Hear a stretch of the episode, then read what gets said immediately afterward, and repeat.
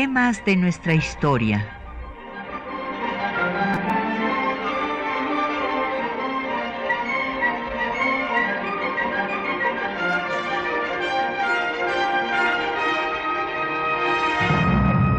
Un espacio que difunde el conocimiento del pasado para comprender nuestro presente. Programa a cargo de la maestra Patricia Galeana.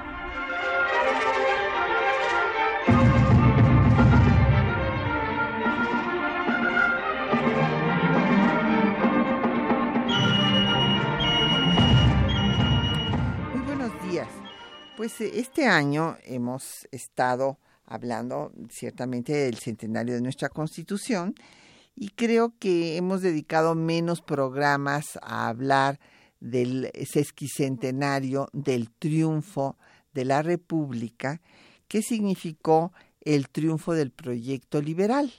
Entonces el día de hoy vamos a ver eh, por qué eh, tiene tanta importancia el triunfo del proyecto liberal y a hablar sobre el proyecto contrario, el proyecto de los conservadores y lo que fue una sorpresa para los propios conservadores, que es el proyecto imperial, que unió, como diría nuestro maestro Martín Quirarte, la idea de monarquía con la reforma liberal cosa que jamás se habrían pensado los conservadores cuando eh, pues pidieron la intervención francesa y que viniera un emperador de una casa dinástica. Y hoy para hablar de ese tema tenemos el gran gusto de que nos acompañe el doctor Raúl Figueroa Esquer. Bienvenido Raúl, gracias por estar otra vez aquí con nosotros. Muchas gracias Patricia, muchas gracias a todos nuestros eh, radioescuchas. Y bueno, ustedes eh, ya saben que siempre tenemos publicaciones eh, para que ustedes profundicen en el tema que estamos tratando. En este caso eh, tenemos, gracias a la editorial Siglo XXI, las relaciones Estado-Iglesia durante el Segundo Imperio, que es de mi autoría. Esta es una segunda edición corregida y aumentada, en donde además del texto de, que analiza toda la política eclesiástica de Maximiliano. También hay un apéndice donde trató el liberalismo monárquico, el estatuto provisional del imperio mexicano, eh, la relación entre Napoleón y Maximiliano, así como las ideas, la ideología de Carlota. Entonces, llámenos tenemos a su disposición el 55 36 89 89, una alada sin costo 01 800 505 26 88, un correo de voz 56 23 32 81, un correo electrónico temas de nuestra historia arroba yahoo.com en Twitter estamos en arroba temas historia y en Facebook en temas de nuestra historia UNAM y el programa se puede escuchar en línea durante una semana en el www.radio.unam.mx. Bueno, pues el eh, doctor eh, Raúl Figueroa ya ha estado otras veces aquí en temas de nuestra historia con nosotros.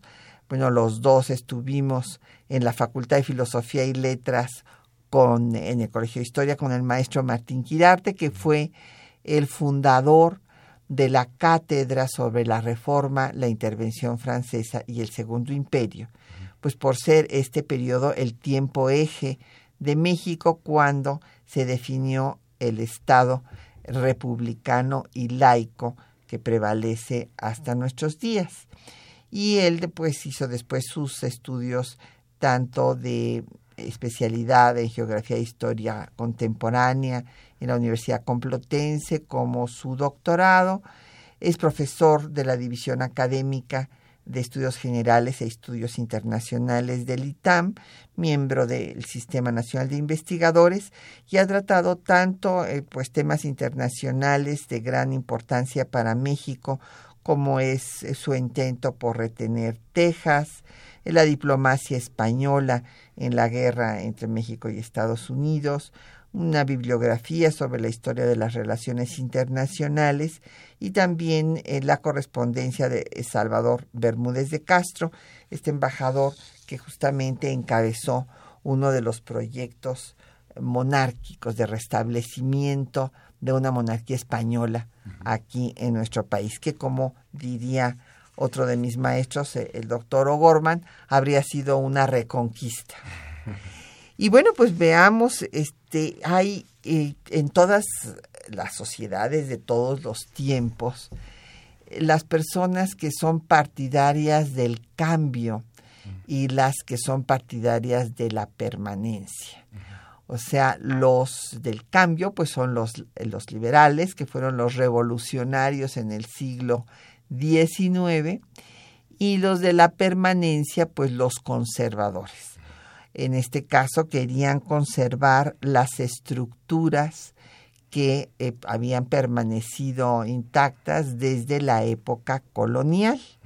Una, eh, pues un estado confesional, una sociedad estamental de fueros y privilegios y bueno, eh, pues sí, una economía que pues, desarrollara al país, desde luego recordemos a Lucas Alamán con el Banco del Avío y la industrialización, pero sin que hubiera una eh, pues atención al reparto de la riqueza.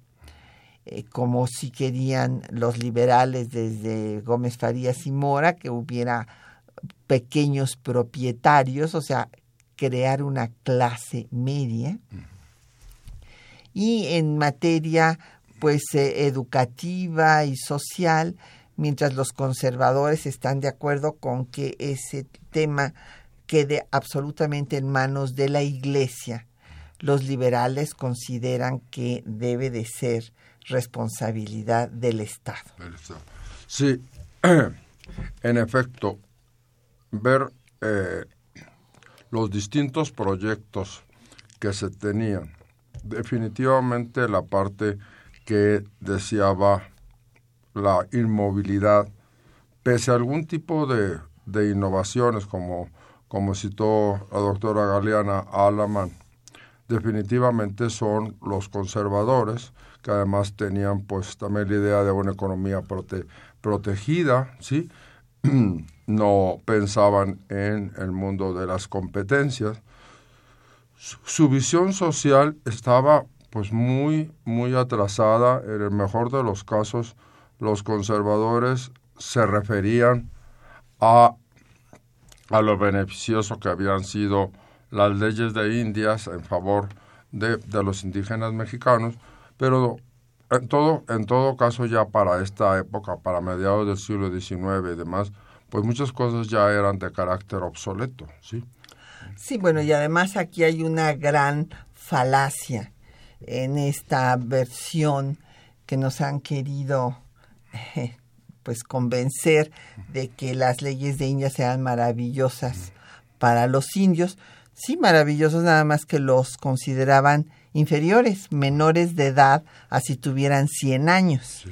Así es que este proteccionismo, eh, pues que reduce a la incapacidad y a la inferioridad, o sea, se les trata como seres inferiores. Esa es la realidad. Porque luego tenemos sí a, personas que nos dicen, no, bueno, es que se protegía al indígena y los liberales los dejaron a la intemperie. Bueno, no, no, no, que no nos vengan a engañar, a tomar el pelo. O sea, sí se les protegía porque los encomenderos los estaban matando, porque los explotaban, porque los ponían, bueno, no solamente murieron una cantidad de indígenas en la conquista propiamente por el acto, digamos, de las armas que traían los españoles que eran desconocidas aquí y los caballos también, sino eh, porque les obligaban a hacer trabajos para los cuales no estaban acostumbrados.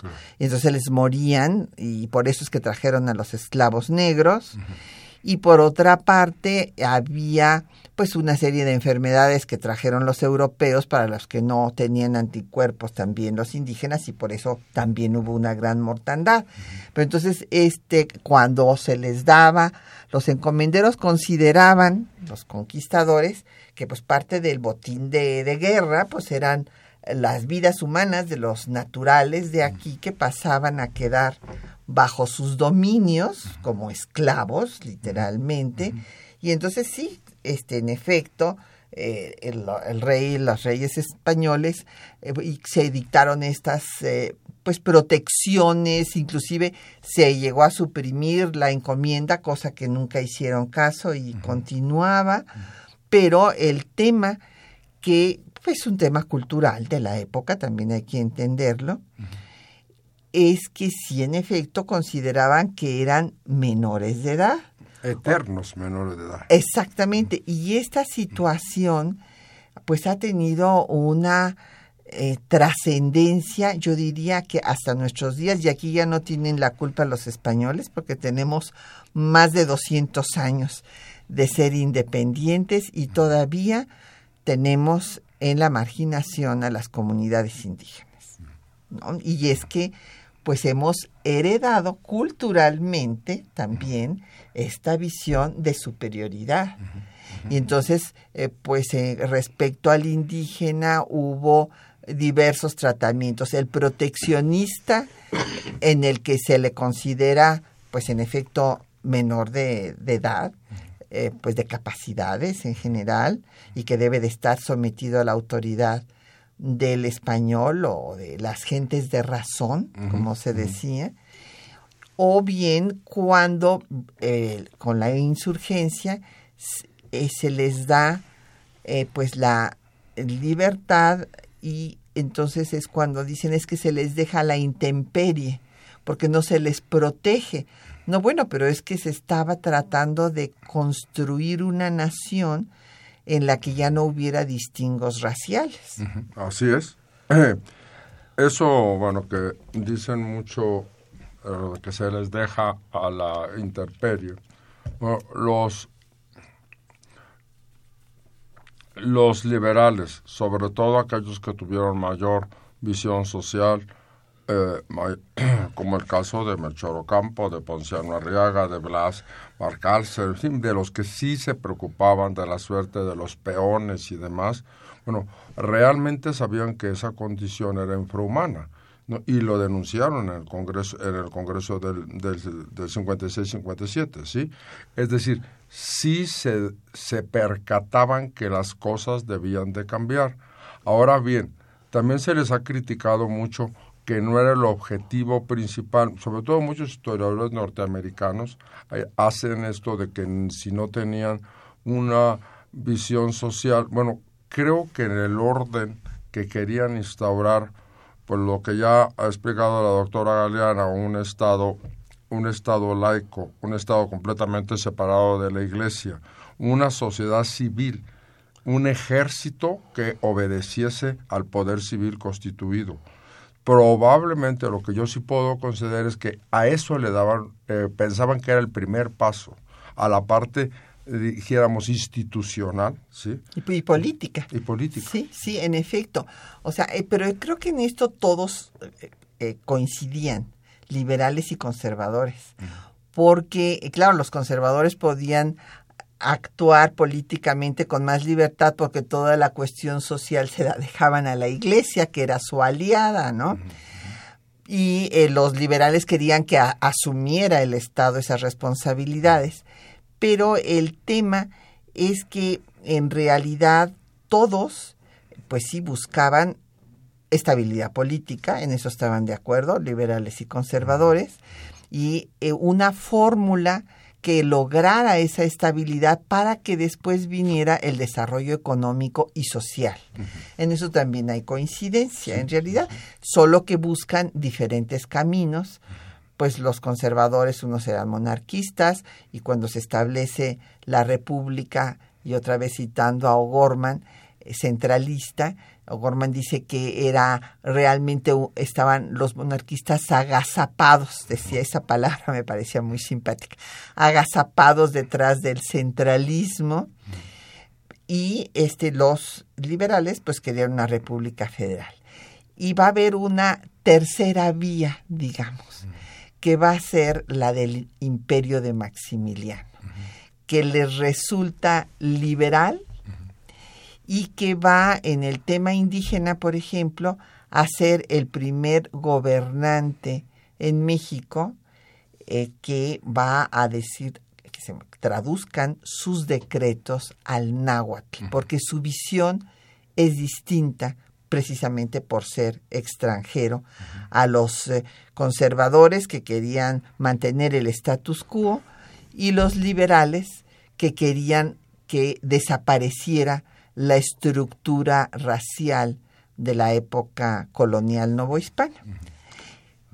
Creo que también influye, mucho esta visión que tiene Maximiliano, es que pues él era un, eh, el archiduque, un segundogénito de un imperio multinacional, que hasta entonces se llamaba Imperio Austriaco, y justamente el, eh, es, el, año en que, en que es fusilado Maximiliano cambiará, unos meses después de, de, del drama de Querétaro cambiará su nombre a, Imperio Austrohúngaro, ¿no? Pero en fin, eh, llamásese como se llamase, era un imperio multinacional.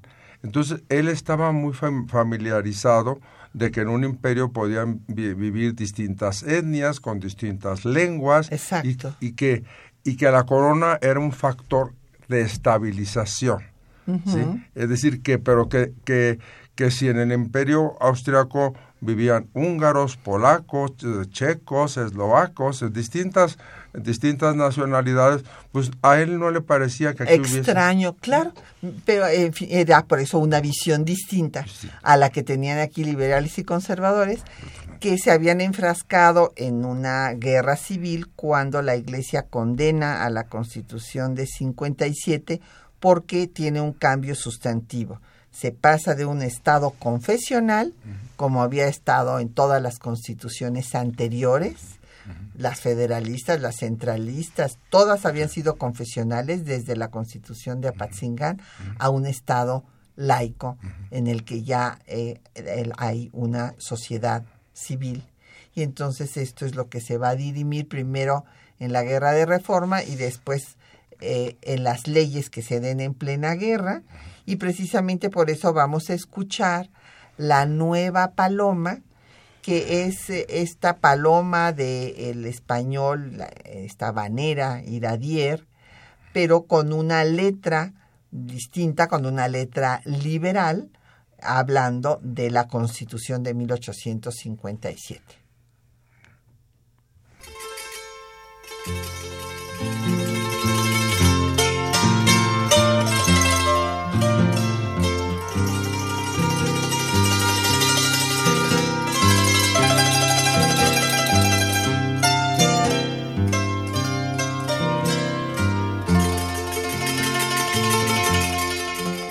Cuando salí del Congreso, válgame Dios, nadie me ha visto salir si no fui yo. Y unos pocos diputados de oposición que han seguido tras de mí, que sí, Señor.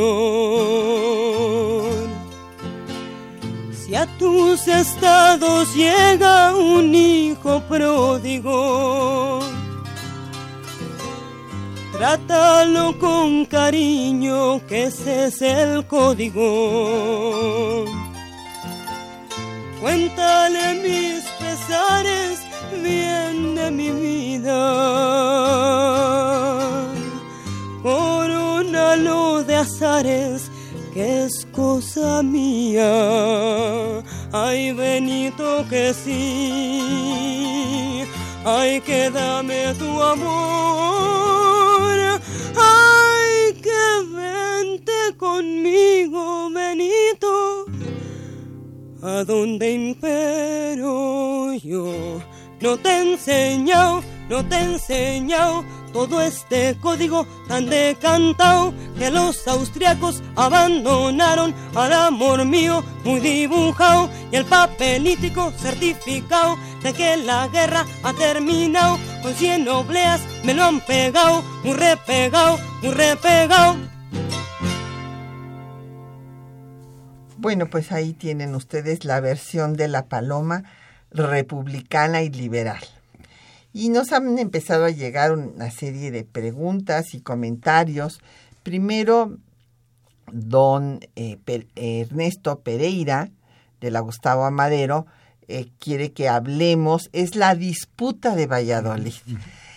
Eh, que bueno, si él, habla de la controversia, sí fue una controversia, en fin, pero también se le ha llamado la disputa de Valladolid que tiene usted mucha razón en citarla, porque en efecto fue la discusión sobre si los indígenas tenían o no tenían alma. Entonces, bueno, pues si no tenían alma se les podía tratar como bestias. Esta era la posición de Ginés de Sepúlveda. Y eh, las casas los defendió y justo dijo que, que sí tenían alma y por eso tenían que eh, evangelizarse y se les tenía que tratar pues en forma más humana.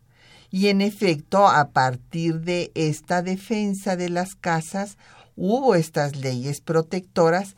Claro, lo que eh, pues ha quedado es esta actitud de todas maneras de que sí eran seres humanos con alma, debían ser evangelizados, pero los europeos eran superiores, entonces deberían de quedar bajo las tutelas de los superiores, que eso es lo que todavía eh, se sigue pensando, todo, todavía pues los, eh, este, aquí nosotros los mexicanos nos hemos creído que no somos racistas porque hubo un presidente indígena desde mediados del siglo XIX, pero esto se debe a la fortaleza de ese personaje, no a que no haya racismo en México, lamentablemente.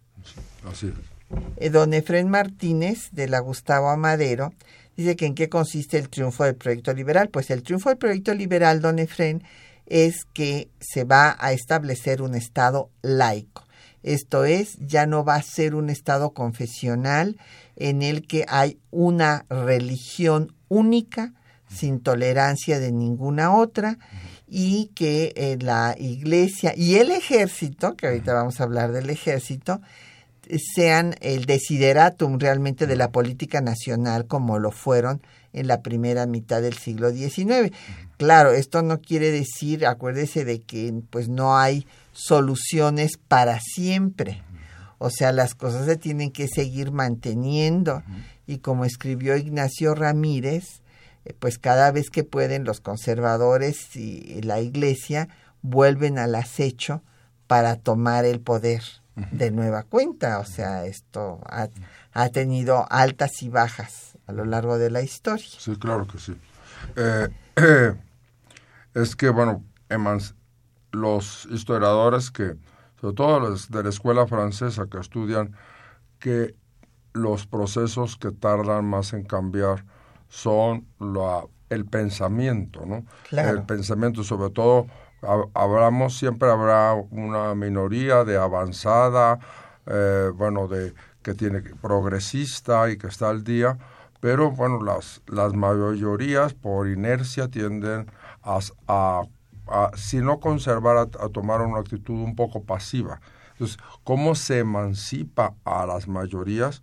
Pues es también por la educación, ¿no? Por otro tipo de medios que no solamente la promulgación de una ley.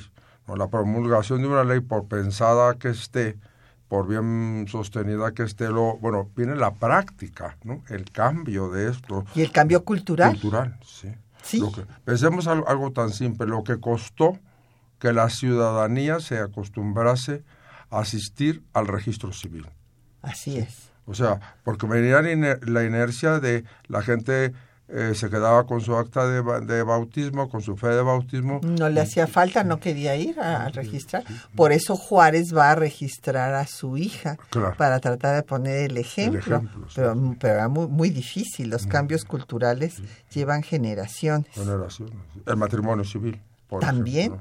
el, matrimonio, el matrimonio civil va a llevar muchísimo tiempo, además. O sea, y bueno, a medida que se, que se va fortaleciendo todo lo, todas las funciones del registro civil, pues es una forma de fortalecer el Estado laico, ¿sí?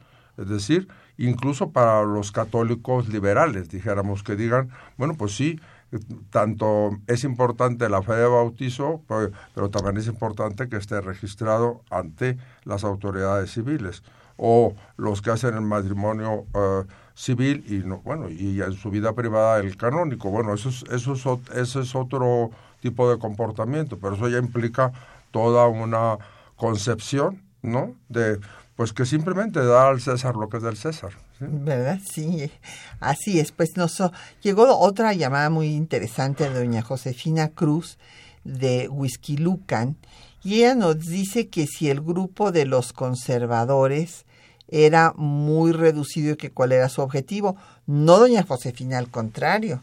El grupo de los conservadores era el mayoritario.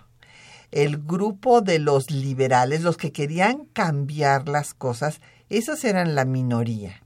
Y entonces iban en contra de lo ya establecido, de la tradición, y pues todos querían permanecer las cosas sin cambio y precisamente por eso era tan difícil y hubo este primer intento en 1833 y bueno, pues fracasó y fracasó precisamente porque los liberales no solamente querían que eh, independizara al Estado de la Iglesia, porque hay que decirlo con todas sus letras, no se trataba nada más de separar los asuntos políticos y religiosos que se habían mezclado con el regio patronato, con esta alianza de la corona española y el pontificado, pues para justificar la conquista eh, este, física y espiritual, justificarla por la evangelización y demás. Y eh, esto no era eh, solamente pues la separación, sino realmente era la independencia porque eh, ahora escucharemos en la cápsula cómo cuando el gobierno emanado de la revolución de Ayutla, que acaba con la era santanista, llega al poder y llega eh, Benito Juárez como ministro de Justicia, Asuntos Eclesiásticos e Instrucción Pública, y da una ley, la primera para la administración de justicia, que se conoció como la Ley Juárez, que lo único que hacía era limitar eh, la los derechos de los tribunales especiales del clero y del ejército para ventilar delitos del orden común, porque no podía ser que si un señor robaba o este cometía un crimen, lo juzgara y era de su del grupo, ¿verdad? de su corporación, lo juzgara el tribunal eclesiástico, o militar y no el, el Estado. Entonces, solamente les quitaba, no suprimió los tribunales. Él hubiera querido suprimirlos, él mismo lo escribió, pero no pudo porque estaban personas moderadas como Comonfort, que defendía y representaba al ejército y también apoyaba en cierta forma a las autoridades eclesiásticas. Entonces, por eso es que no pudo suprimir estos tribunales especiales para que juzgaran delitos del orden común, pero sí les quitó facultades. Y nada más por este solo hecho, pues hizo un escándalo el clero, las la jerarquía eclesiástica y Munguía le escribió, como veremos ahorita en la cápsula, le escribió un texto a Juárez diciéndole que no podía legislar el Estado sin autorización del Papa. Así se lo pone textualmente. Entonces, bueno, Juárez le contestó, oiga usted, pero si esto no tiene nada que ver con la cuestión religiosa ni los dogmas de fe. Pero es que, claro, estaban pensando en estados totalmente distintos. Munguía estaba pensando en un estado confesional en que la iglesia estaba por encima del estado y Juárez estaba pensando en un estado independiente, un estado laico, que era la última autoridad, o sea, lo que era, es un estado soberano, que es la última instancia del poder en su territorio. Yo creo que un poquito más incluso, que, que Munguía no solamente pensaba en un estado confesional, sino francamente en un estado teocrático. ¿sí? O sea, porque ahí es una cuestión de, de matiz. Al situarse que el poder eclesiástico estaba por encima del poder civil, bueno, pues eso es un estado teocrático. Claro, claro. Y, y bueno, esto es justo pues lo que lleva a esta guerra fratricida eh, de tres años que se va a continuar con la intervención francesa y el Segundo Imperio, porque los liberales pues eh, van a derrotar finalmente a los conservadores, aunque eran una minoría y estaban formando un nuevo ejército que no era el ejército eh, eh, que venía desde el ejército realista, que después fue iturbidista y después santanista, y que eran los conservadores que querían defender el status quo, y entonces pues acuden a traer a un monarca de verdad de Europa, pero caen en manos de Napoleón III, que pues era un orgulloso descendiente de la Revolución Francesa, que era liberal, y que va a poner a otro liberal que va a ser Maximiliano. Escuchemos los textos que les hemos preparado, donde se da cuenta de lo que fue este regio patronato, esta unión entre el trono y el altar, eh, las ideas de los conservadores y las de los liberales, y la contradicción que se dio entre eh, los conservadores que trajeron al imperio y que el imperio les resultó liberal.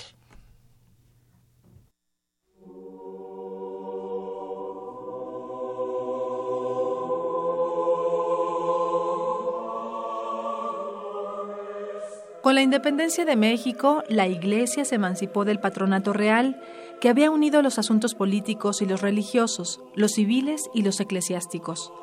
El pontificado se rehusó a firmar un concordato con los gobiernos mexicanos y no aceptó su soberanía ni autoridad. Las estructuras coloniales subsistieron medio siglo. Hubo partidarios del cambio y de la permanencia. Liberales y conservadores fueron definiendo su proyecto de nación al calor de los enfrentamientos. Los liberales consideraron que para consumar la independencia, el Estado mexicano debía independizarse de la corporación eclesiástica había que someterla a la autoridad del Estado, acabar con la sociedad estamental y crear una sociedad civil. Por su parte, los conservadores apoyaban la intolerancia de cultos y la participación política de la Iglesia. Consideraban que la solución a la inestabilidad política del gobierno mexicano era establecer una monarquía encabezada por un miembro de una casa dinástica.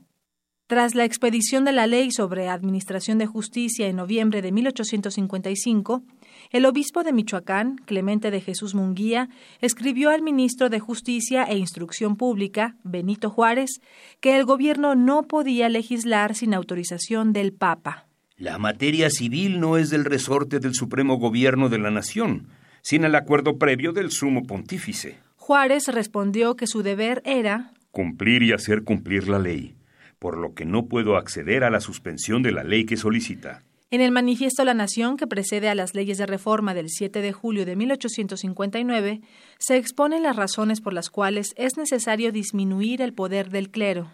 El gobierno propone poner término definitivo a esa guerra sangrienta y fratricida que una parte del clero está fomentando, por solo conservar los intereses y prerrogativas que heredó del sistema colonial, abusando escandalosamente de la influencia que le dan las riquezas que ha tenido en sus manos y del ejercicio de su sagrado ministerio. En plena guerra civil se pactó la intervención francesa. El 10 de julio de 1863, una junta de notables declaró que México adoptaba la forma monárquica y que ofrecía la corona a Maximiliano de Habsburgo o a quien Napoleón III designara. Sin embargo, el príncipe austriaco dejó claro que gobernaría bajo principios liberales, como lo señaló en su discurso de aceptación del trono. Acepto el poder constituyente con que ha querido investirme la nación. Solo lo conservaré el tiempo preciso para crear en México un orden regular y para establecer instituciones sabiamente liberales. El 17 de diciembre de 1864 envió su proyecto de concordato en el que establecía El gobierno mexicano tolera todos los cultos. La Iglesia cede y traspasa al gobierno mexicano todos los derechos con que se considera respecto de los bienes eclesiásticos. El emperador Maximiliano y sus sucesores en el trono ejercerán in perpetuam en la Iglesia mexicana los mismos derechos que los reyes de España ejercieron en la Iglesia de América. En ejercicio del regio patronato, reprendió al clero. Los mismos dignatarios de la Iglesia se han lanzado a las revoluciones, resistencia obstinada y activa contra los poderes legítimos del Estado. Si bien el emperador se identificó en mayor medida con los liberales mexicanos, no pudo atraerse a los puros o radicales, que eran republicanos y nacionalistas.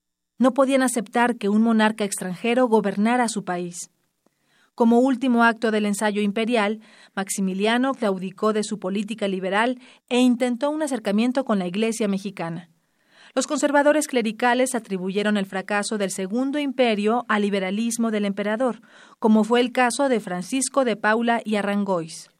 Se le echa la culpa al Padre Santo y al clero mexicano de faltas debidas exclusivamente a la imprevisión del emperador de los franceses, a la ignorancia completa de las cosas de México, al prurito de querer gobernar aquel país desde París y a la francesa, y a la ceguedad de Maximiliano, arrastrado por consejos de aventureros extranjeros y de mexicanos que no eran monárquicos. El clero y los conservadores consideraron que Maximiliano utilizó a México como el teatro de su estreno, una empresa pasajera.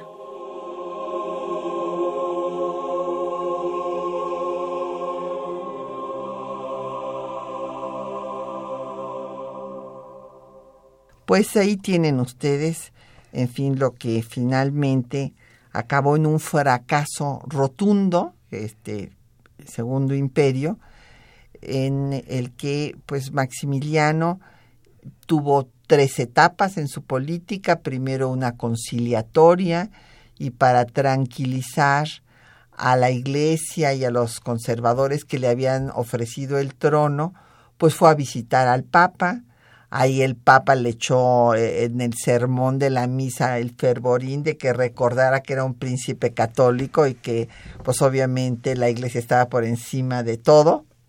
Y él simplemente pues no dijo ni sí ni no, o sea, pues, él fue a, hacer un acto protocolario político, no se comprometió a nada, también lo había ido a ver la Bastida el, eh, que fue obispo de Puebla, que financió a Aro y Tamariz para que derrocara al gobierno emanado de Ayutla, y que por eso Comonfort intervino en sus bienes del obispado de Puebla.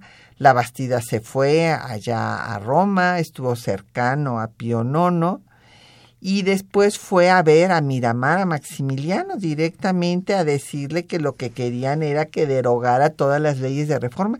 Y él nada más los dejaba hablar porque él estaba ah, muy influenciado por Leopoldo von Stein, este socialista utópico, que decía que el buen gobernante tenía que estar por encima de todas las facciones. Y bueno, pues decía, bueno, pues esto es lo que quiere el clero, pero yo no lo voy a hacer y tampoco no les voy a decir ni sí ni no. Y voy a ir a ver al Papa y lo voy a dejar que hable y pues yo haré lo que yo considere. E, esa fue la actitud primero y llega aquí y desde luego empieza a dar una serie de medidas para que se sepa que es liberal porque lo que él quería era ganarse a Juárez y a los liberales puros, pues inclusive le escribe a Juárez que gobiernen juntos y demás. Cuando va a Querétaro, hace que le toquen en la plaza pública la canción de los cangrejos, que era la canción con la que ridiculizaban los liberales a los conservadores que no querían avanzar, que no querían cambiar. Y bueno, y después ratificará todas las leyes de reforma y esto pues aleja y alarma desde luego a, quienes le habían traído, pero como la resistencia persiste, la resistencia republicana organizando la guerra de guerrillas que había querido Campo que le organizaran a los este, norteamericanos cuando invadieron México y le quitaron la mitad de su territorio y no le habían hecho caso entonces, pero ahora sí así se organiza y esto hace que finalmente pues eh, Napoleón tenga que regresar a su ejército desgastado porque ya no podía seguir gastando más dinero, distrayendo tan gran parte de su ejército, con los conflictos en Europa, con que acaba la guerra de secesión en Estados Unidos. Y, y bueno, ante eso ya Maximiliano va a claudicar y va a decir, bueno, primero se quería ir y como no lo dejaron que se fuera, pues entonces eh, y se oyó que ahí la situación a, Francisco José no le daba mucho gusto que regresara, tampoco a Sofía, a su mamá, aunque aquí hay una gran discusión de que si es cierto que le mandó o no le mandó este telegrama en donde le dijo que prefería un hijo muerto que un Habsburgo derrotado. Pero bueno, pues se queda y ya se entrega en manos de los conservadores y la iglesia sabiendo que está ya liquidado que ya es para, para morir juntos. Pero es injusto a Arrangois diciendo que era el teatro de su estreno, porque no es cierto que fuera el teatro de su estreno, no es cierto que viniera aquí pensando en regresar después a tener otra, otra monarquía en Europa. Simplemente Francisco José nunca no lo hubiera permitido. Así es. no, lo había obligado a que renunciara a sus derechos eventuales al trono de Austria y de toda su descendencia posible que todavía ni tenía. Pero todavía cuando está ya prisionero en Querétaro, Francisco José hace todavía una cosa que le devuelve sus derechos, ¿sí?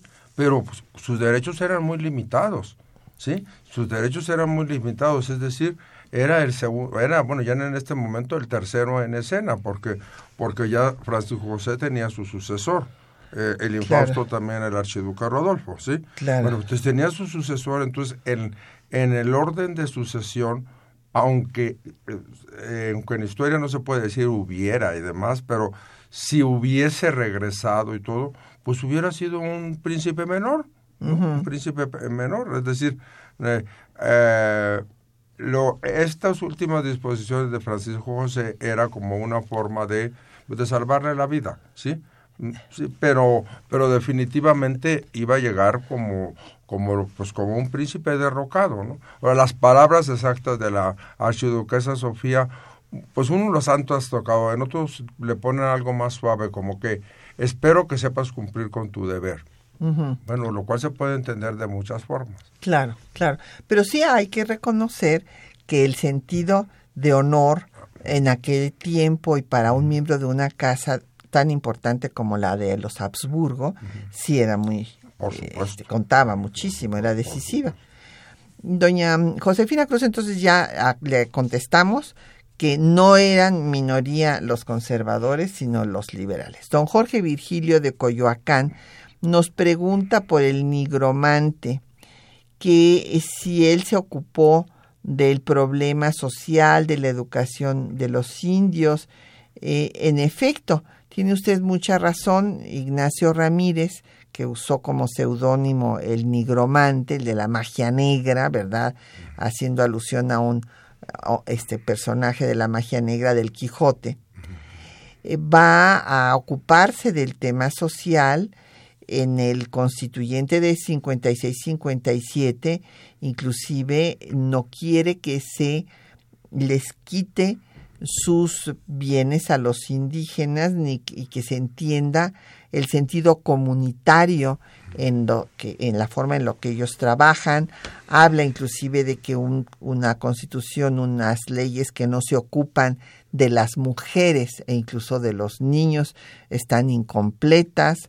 O sea, dio unas medidas y unas propuestas muy importantes, eh, Ignacio Ramírez, que son las de los liberales socialistas y digámoslo con todas sus letras porque luego a la gente le da miedo usar la palabra socialista, ¿no? Pero pues era la, la corriente, acuérdense que el manifiesto comunista se dio en 1848 y en efecto había un liberalismo social que era también una tercera vía, digamos, en Europa y también aquí en México tuvo como representantes a Ignacio Ramírez y a Ponciano Arriaga, que había planteado la Procuraduría de Pobres antes de que llegaran, eh, lamentablemente se frustró este proyecto importantísimo que había encabezado en San Luis Potosí, pero con el avance del ejército estadounidense eh, en la guerra de conquista territorial, pues se acabó con este proyecto, pero que es justo del liberalismo social. Pues vamos a hacer otra parada musical, vamos a escuchar del mismo cancionero de la intervención francesa, de donde escuchamos eh, pues la paloma eh, juarista del Instituto Nacional de Antropología e Historia, vamos a escuchar La Pasadita, que es pues un canto pues es satírico para los conservadores, para el imperio y que ya eh, relata pues el triunfo que van a tener los republicanos liberales.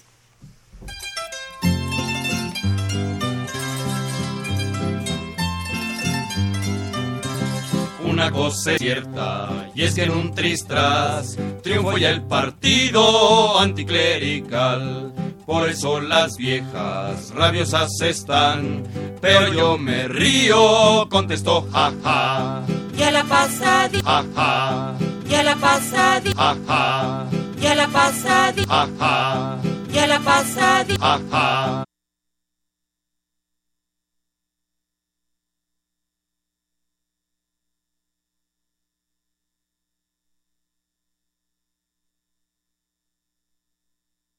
Pues parece que se, se rayó el disco, algo pasó, no vamos a poder oír la pasadita, pero bueno, tenemos muchas preguntas y muchos eh, comentarios. Eh, nos eh, llamó Javier Guerra de la Benito Juárez y dice que cuáles eran los puntos de la ideología de Leopoldo von Stein que influyó en Maximiliano. Bueno, eh, Leopoldo von Stein era un socialista utópico. Acuérdese usted que cuando vienen todos los problemas sociales gravísimos, el resultado de la revolución industrial, que las eh, niños, mujeres, desde luego los trabajadores viven hacinados ahí en las fábricas en condiciones infrahumanas, pues surgen movimientos sociales.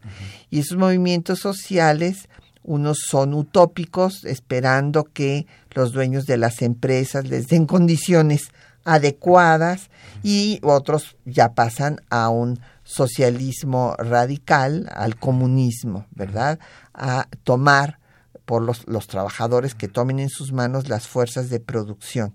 Y Leopoldo von Stein es un socialista utópico y en efecto Maximiliano va a tener muchas medidas semejantes. Él va a querer que los empresarios que tengan un número determinado de trabajadores que, que pongan escuelas, que les den habitación, da la ley de liberación del peonaje para que no sean como siervos eh, que están unidos a la tierra y que ahí eh, pues no pueden pagar las deudas con el hacendado y empeñan a sus hijos y todo esto, entonces se da la, la ley de abolición del peonaje y estas ideas pues sí influyen en Maximiliano y también esta situación de estar por encima de todos los grupos políticos y pues actuar en conciencia. Don Carlos Morales de la Benito Juárez eh, que como que quien decretó que quedaba prohibido referirse a los grupos raciales que había, que eran criollos, mestizos. Bueno, todo eso lo suprime desde, empieza, es un cambio paulatino, pero ya Hidalgo eh, dice que todos son americanos. Acuérdese usted, él habla de que todos son americanos, que la nación ya está constituida Morelos, como buen discípulo de Hidalgo, dice que solamente debe de distinguir a un americano del otro el vicio y la virtud. Precisamente está eh, acabando para que no se hable de castas y cosas por el estilo. Y bueno, pero todavía inclusive Vicente Guerrero va a tener que reiterar la abolición de la esclavitud, o sea, las cosas no, no cambian así de rápido. Inclusive Juárez va a decretar la pena de muerte para los que vendían indios mayas a Cuba. Porque acuérdense que Cuba seguía siendo parte de España y España no abolió la esclavitud sino hasta que se termina 1892, ah, eh, hasta los 90, hasta acabó el siglo. Fue, la última de todo de todo América Latina, de, todo el continente americano. Incluso fue después de Brasil la abolición de la esclavitud en Cuba. Así es. Y bueno, eh, entonces pues esto eran muchas preguntas, pero pues eh, este espero que haya quedado resuelto.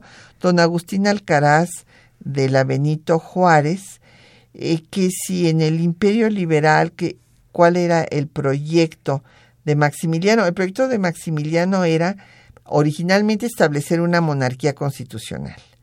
Inclusive redactó una constitución que está en los archivos de Viena de puño y letra de Carlota, que era una gran interlocutora de Maximiliano porque había sido formada nada menos que por Leopoldo de Bélgica, que era un cerebro de la política europea.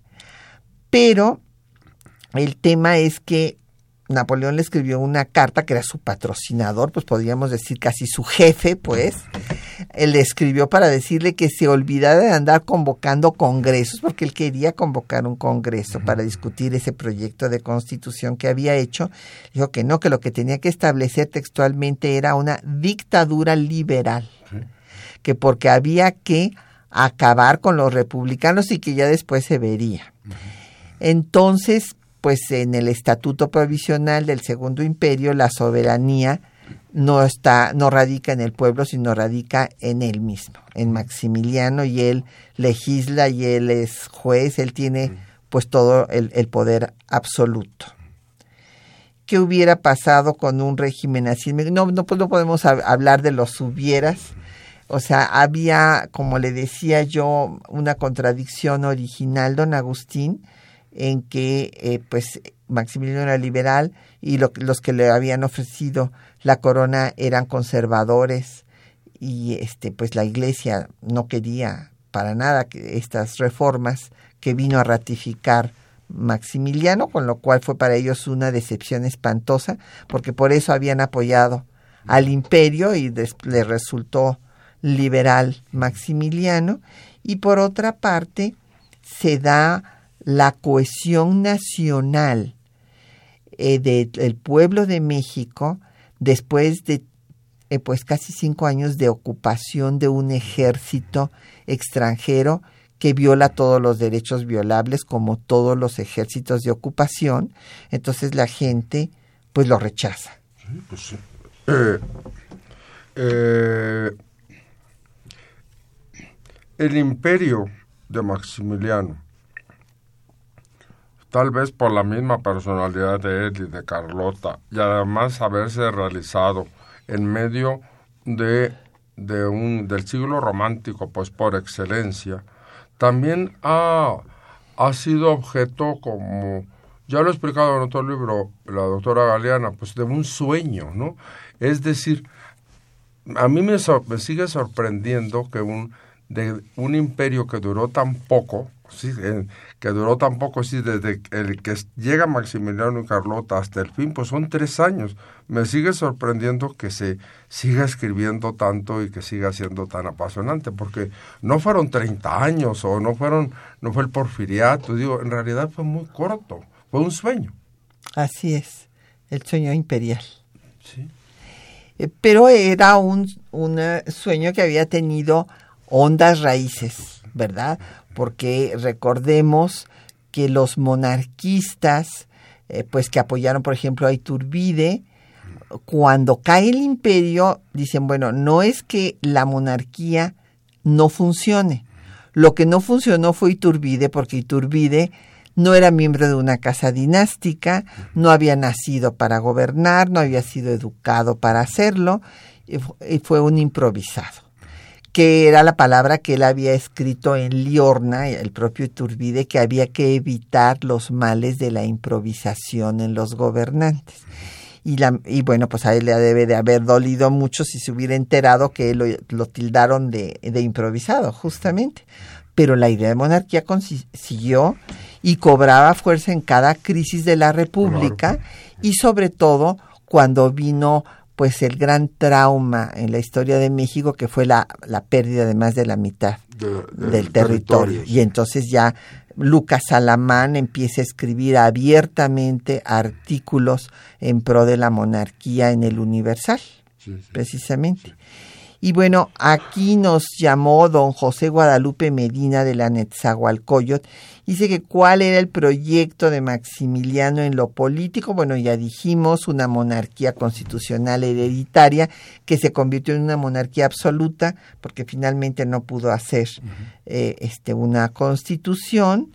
Eh, quería unir eh, pues la idea de monarquía con la reforma liberal, ratificó las leyes de reforma en lo económico, bueno, pues estaba absolutamente endeudado con Francia, le tenía que pagar todo lo que habían gastado los franceses en la intervención, ustedes imagínense.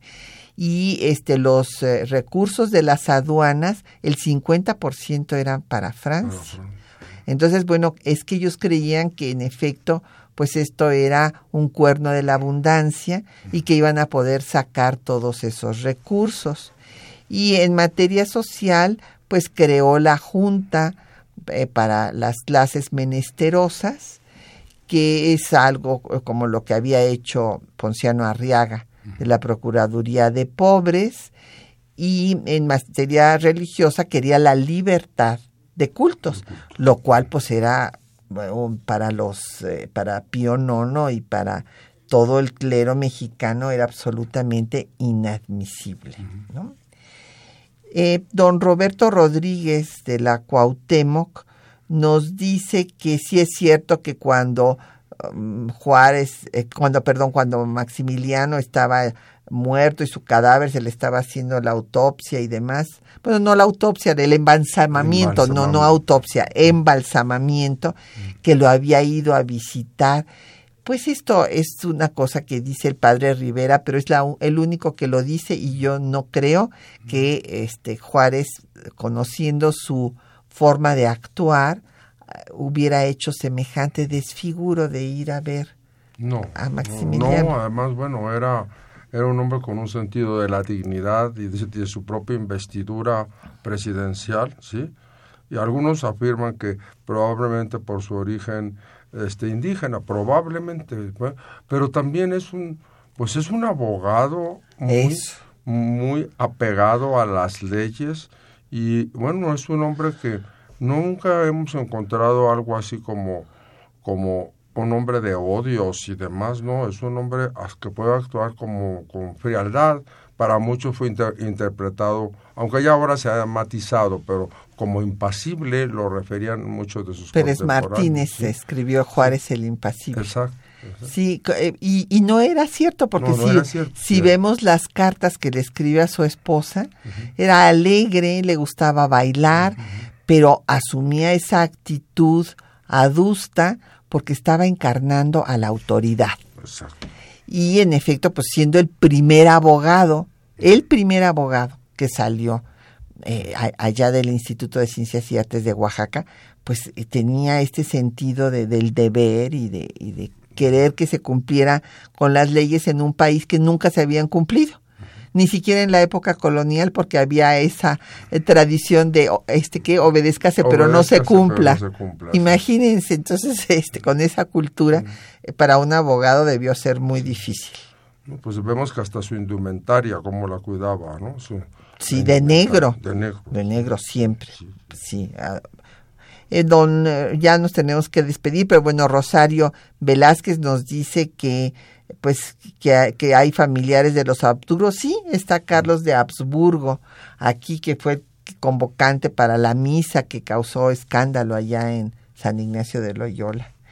Y don Daniel eh, Gutiérrez Carvajal de Coyoacán dice que se menoscaba a los héroes nacionales como Juárez y que qué pienso de que nos llamen Benofans a quienes admiramos a Benito Juárez.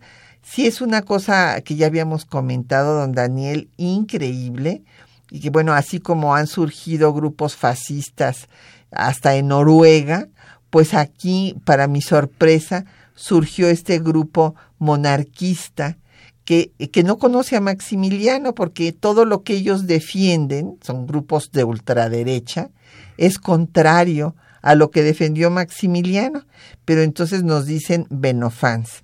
Sí, es parte de la locura de, de, estos, de estos, de este tiempo, es una cosa increíble. Bueno, pues les agradecemos a todos, a don León David Casas Romero, Agustín Mondragón, Martín Catalán, eh, José Juan eh, Garnica, Arzadevi, a todos muchísimas gracias por sus llamadas, por sus comentarios y desde luego al doctor Raúl Figueroa Esquer por habernos acompañado pues esta gracias, mañana. Muchas gracias Patricia, muchas gracias a todos nuestros radio escuchas.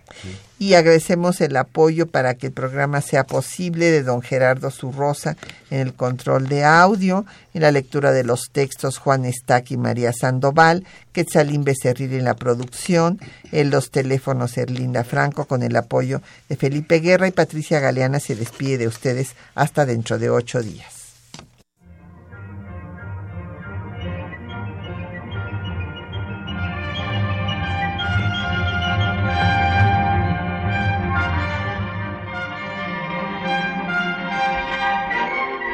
Temas de nuestra historia.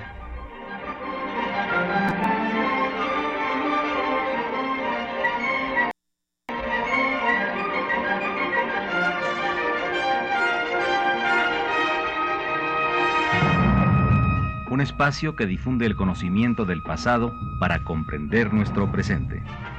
Programa a cargo de la maestra Patricia Galeana.